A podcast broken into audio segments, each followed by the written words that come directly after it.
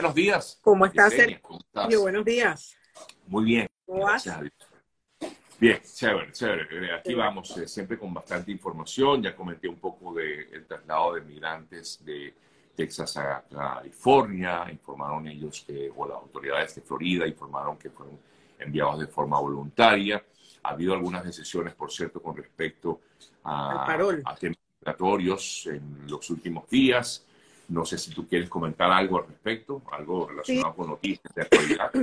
Bueno, en relación a lo que es el parol humanitario, eh, se, se, reprogramó eh, la cita de, con el juez para la audiencia, se quedó ahora planteada para el día 28 de julio del 2023.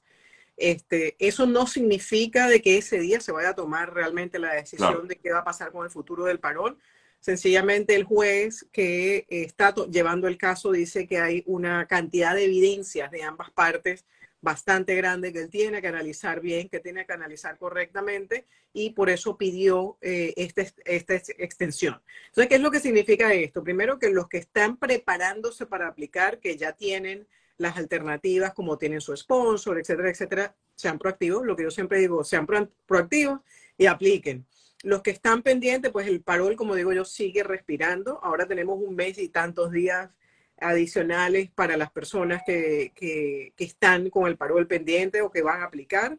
Y adicional a eso, han continuado eh, saliendo peticiones del parol humanitario.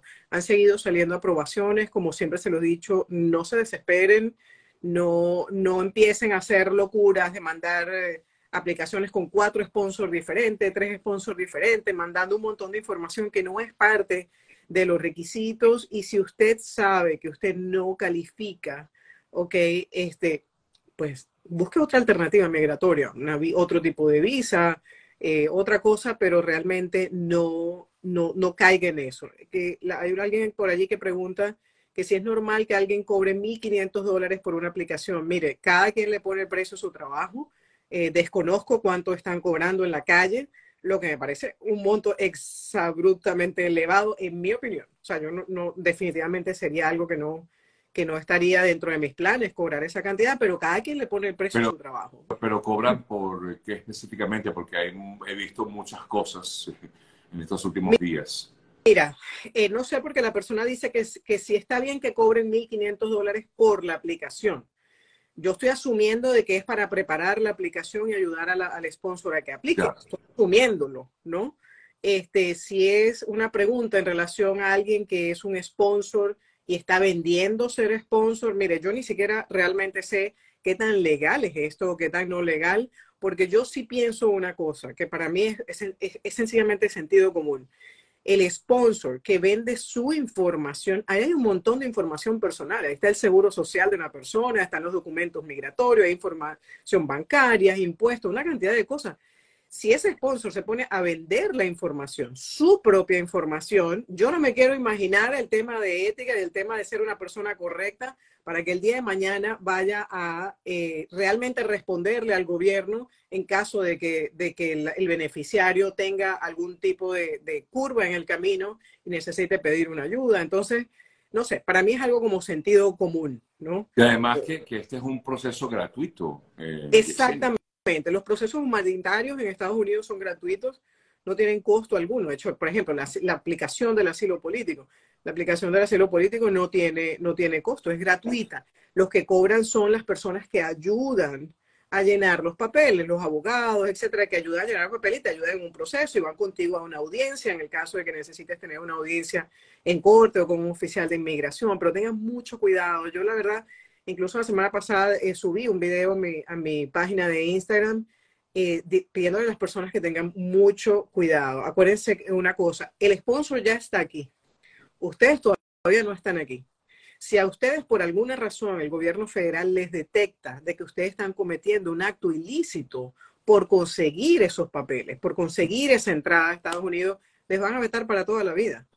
Puede ser que no se den cuenta de 2.000 aplicaciones, no se den cuenta en 1999, pero si usted es ese uno, créanme que el dolor es grande cuando uno lo vetan completamente, porque adicional a eso hay gente que dice, bueno, a mí qué me importa, no voy más nunca a Estados Unidos y ya, pero uno no puede decir eso. O sea, sencillamente es mejor tener las puertas abiertas en todas partes, ¿no? No, y que también, bueno, hacerlo, eh, lo importante es que no se dejen llevar por eh, esos anuncios que a veces tienen esta, eh, digamos, destellos, ¿no? Es preferible pensar bien en tomar, es, en con quién hacer ese proceso, ¿no? Correcto. más que, Correcto. Incluso me, contactaron en la semana, el fin de semana, de dos canales de televisión para eh, denunciar personas. Eh, mi, mi, función no es denunciar a nadie. Realmente yo creo que la misma comunidad es que se tiene que encargar de crear una denuncia sólida entre ellos mismos, decir, no vamos a caer en estafas, en fraudes, en personas que están vendiendo información, o igual que esa supuesta aceleración del, del, del, paro humanitario. Eso no existe, señores. No existe procesamiento express para el paro humanitario. Puede ser que actualices información y con esa información actualizada, vamos a decirlo así, se le haga un boost a la aplicación o que subas alguna información extra y el oficial el, mire el caso. Pero eso de que te cobramos para acelerarte el proceso del paro humanitario no caigan en eso porque es falso. Incluso hay gente que me ha mandado, porque después del video que yo puse, hay personas que me han mandado unos videos de un muchacho por allí diciendo, me aprobaron el paro humanitario después de dos días de pagar. Señores, acuérdate que hay muchas personas sin escrúpulos que le da 100 dólares, 50 dólares y hacen un video con cualquier barbaridad. Entonces no crean todo lo que sale, ¿no? Sí. Eh, te consultan, Yesenia, y de hecho he recibido algunos mensajes también a través acerca de, eh, de lo que sería ya como tal la aprobación de los paroles que comenzaron en octubre, noviembre. Hay muchos que todavía no han sido eh, aprobados. Eh, ¿Piensas que, pues, es lo que me preguntaban, acerca de si es bueno elevar una denuncia, o por llamarlo de alguna forma, contra el USCIS, o por lo menos hacer un llamado de atención, de alerta a ellos, al, a USCIS para que apruebe estos eh, paroles o por lo menos tome una decisión con respecto a estos paroles que fueron introducidos desde octubre o noviembre. Bueno, yo creo que si hay organizaciones o si las personas se unen y hacen como un documento pidiendo respetuosamente al Departamento de Inmigración que por favor le ponga atención a estas, a estas peticiones que han estado atrasadas por ya tanto tiempo. Ya estamos en el mes de junio y hay personas de noviembre este, podría ser definitivamente algo interesante. No dudo de que inmigración eh, lo vaya a tomar en cuenta, definitivamente, porque acuérdense siempre de que, bueno, esto también se ha, eh, se ha hecho, o sea, hay muchos beneficios migratorios que, han, que se han entrado en vigencia en los últimos años. Entonces, inmigración está bastante lleno y ellos están tratando actualmente de... Em, decidir supuestamente los más viejos y los más nuevos, entonces van haciendo ahí, pero yo lo que digo, ¿y qué pasa con los que están en el medio?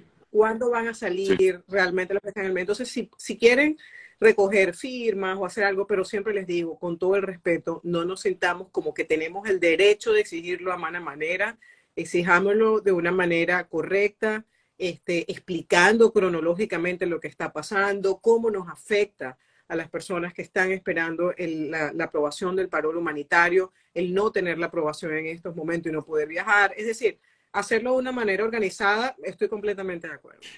Y te consultan, por supuesto, ya hay varias, varias preguntas al respecto. Eh, ¿Qué puedo hacer? Hice, por ejemplo, alguien comenta Blanca, hice dos peticiones eh, de mi hermana y mi sobrino, no he recibido respuesta desde noviembre, ningún tipo de mensaje ni nada. Yo sé que tú siempre has recomendado eh, tener paciencia, eh, pero bueno, ya han pasado más de seis meses. Sí, sí, yo creo que para las personas, por ejemplo, que están desde noviembre, como siempre digo, si estás desde noviembre, ¿ok? Hiciste impuestos nuevos, ya tus, tus, tus documentos están de alguna manera, empiezan a estar como obsoletos, entre comillas, ¿no? Entonces yo creo que es bueno agarrar en, el, en la página donde está la aplicación y actualizar los documentos. Eso puede hacer de que la aplicación se considere vigente, vamos a decirlo así, y esté toda la información allí. ¿Qué va a pasar? Puede ser que continúes esperando o puede ser de que al, al estar vigente te la tomen como una aplicación que está, no sé, al día o algo así. Acuérdense que esto es tecnología. Esto yo no sé exactamente. Yo no estoy en el cerebro de las computadoras de inmigración. Gracias a Dios no estoy porque estaría loca. definitivamente creo que, que, es una buena estrategia. Este, yo he sabido de mucha gente que lo ha hecho que ha buscado y ha puesto la información, los impuestos nuevos, la información bancaria nueva, información actualizada del sponsor y les ha salido. Hay alguien que dice que sí funciona esa supuesta eh, acelerada del paro humanitario. Hay, acuérdense que a veces hay cosas que son casualidad. Y a veces hay cosas que son suerte. Y a veces hay cosas que son, bueno, tal vez subieron y actualizaron la información y salió. Pero señores, no vendan su carro, no vendan su casa, no pidan dinero prestado para hacer eso, eso lo pueden hacer ustedes mismos. Eh, en, vista de esta decisión de este juez de extender el plazo para tomar alguna decisión con respecto a esta demanda introducida en contra del parol, ¿hay algún límite, o sea, más allá de lo que dijo el juez, pero hay algún límite para presentar o hacer la solicitud de parol? Eh, ¿Hay fecha límite? No. No, no, el parol sigue siendo aceptado perfectamente. Este, sigan aplicando, continúen haciéndolo, eh, sigan haciéndolo eh, de la manera normal. Eh, no sé, Sergio, qué información tú has recibido, porque bueno, yo sé que tú recibes bastante información como al día de la situación de la frontera. He leído en, alguna, en algunas páginas de que la cantidad de personas detenidas y todo esto ha estado bastante controlada, pero no sé yo, si yo comenté hace rato que ha bajado en un 70% el ingreso de, de, migrantes por la frontera sur, eh, luego de lo que fue la aplicación del, eh, o mejor dicho, la paralización del título 42, por un lado, eh, y también hay una pues, noticia también reciente de hace unos dos, tres días, que hablaba específicamente acerca de otra decisión tomada también por un tribunal eh, en, la cual, y disculpa que quiero buscarla para no equivocarme en lo que voy a comentar. No, claro, El Tribunal de Apelaciones, un Tribunal de Apelaciones, perdón, negó la petición de la administración Biden de mantener en vigor la norma que permite liberar de forma rápida a los migrantes arrestados. Eh, al parecer el gobierno pues estaba solicitando que fueran, bueno, eh, digamos que se aplicara el título 8 y no se estaría aplicando luego de, este, de esta decisión judicial presentada el lunes, donde la Corte de Apelaciones eh, falló en contra de esa demanda que había sido presentada por el gobierno federal pidiendo la anulación eh, o la, anular la decisión de la, de la Corte, de, una Corte de menor instancia. ¿Me explico? Ok. Sí. Gracias. digamos, Gracias, porque eso es importante saberlo, porque significa de que algún efecto está teniendo todo esto. Claro, claro. Bueno, y, lo hemos visto además que es noticia todos los días de la situación de los migrantes, y además que también es un tema político, utilizado también por políticos para, eh, tú sabes, para... Bueno, de hecho, ayer, creo que fue ayer o antes de ayer, eh, leí en las noticias de que había unos congresistas en el estado de Florida que decían de que ellos apoyaron la ley del gobernador actual para fines completamente políticos, pero que ellos sabían de que esto iba a afectar altamente al Estado en relación al empleo y a la economía. Entonces, como tú dices, estas son cosas políticas completamente. Bueno, voy con algunas preguntas específicas. Eh, Yesenia, aquí dice alguien, eh, bueno, eh, estoy esperando desde hace tiempo, desde enero y nada, y por ejemplo a mi madre eh, hicieron el parol hace poco y le salió rápido. Bueno, sí, son cosas que a veces uno no entiende, pero bueno, está ocurriendo, ¿no? ¿Qué pasa si alguien que esté con el parol y se entregó a migración eh, debe ser, sin ser aprobado, factible? Te repito. O sea, me asumo que estaba con el parol pendiente y entregó a, mi, entregó a inmigración y se entregó. Esa es la pregunta, sí. Pues tu entrada no es con el parol, porque un parol pendiente, tu entrada no fue bajo el parol aprobado con un permiso de viaje. La persona tiene, eh, si está con inmigración, definitivamente lo van a procesar y van a ver si pasa la entrevista del temor creíble en el caso de que esté alegando un asilo político o una persecución en su país de origen.